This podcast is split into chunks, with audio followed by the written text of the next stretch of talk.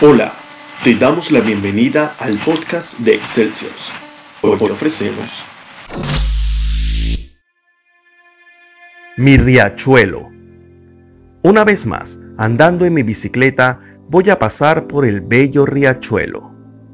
A pesar de ir con prisa a mi trabajo, porque me desperté tarde y salí corriendo del conventillo boquense en el que me hospedo, siempre aminoro la marcha al pasar al costado de ese bello río para contemplarlo, lleno de colores especiales que deleitan mi vista, pero no tanto mi olfato. Muchos me dicen que estoy loco por hacer esto, pero yo les respondo que los desquiciados son ellos, por no valorar un patrimonio único de la boca, tan valioso como sus calles o la mítica bombonera. Sí, señoras y señores, yo hago caso omiso a las críticas y cierro los ojos para oír solamente al riachuelo, ya que, al pasar por allí, llega a mi prodigiosa memoria el arroyo de mi pueblo, tan lleno de desechos tóxicos como este río de Buenos Aires.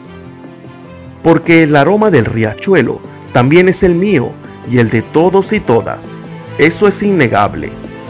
Yo, tú, él, ella, nosotros, vosotros, ellos y ellas.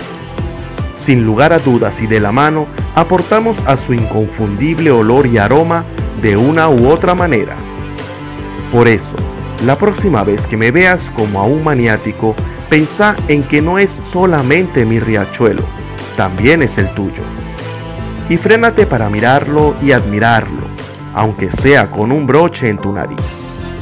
Porque ese riachuelo es el mismo que pintó Quinquela, reflejándolo con sus acuarelas multicolores, para hacerlo parte de nuestra cultura de todos los días.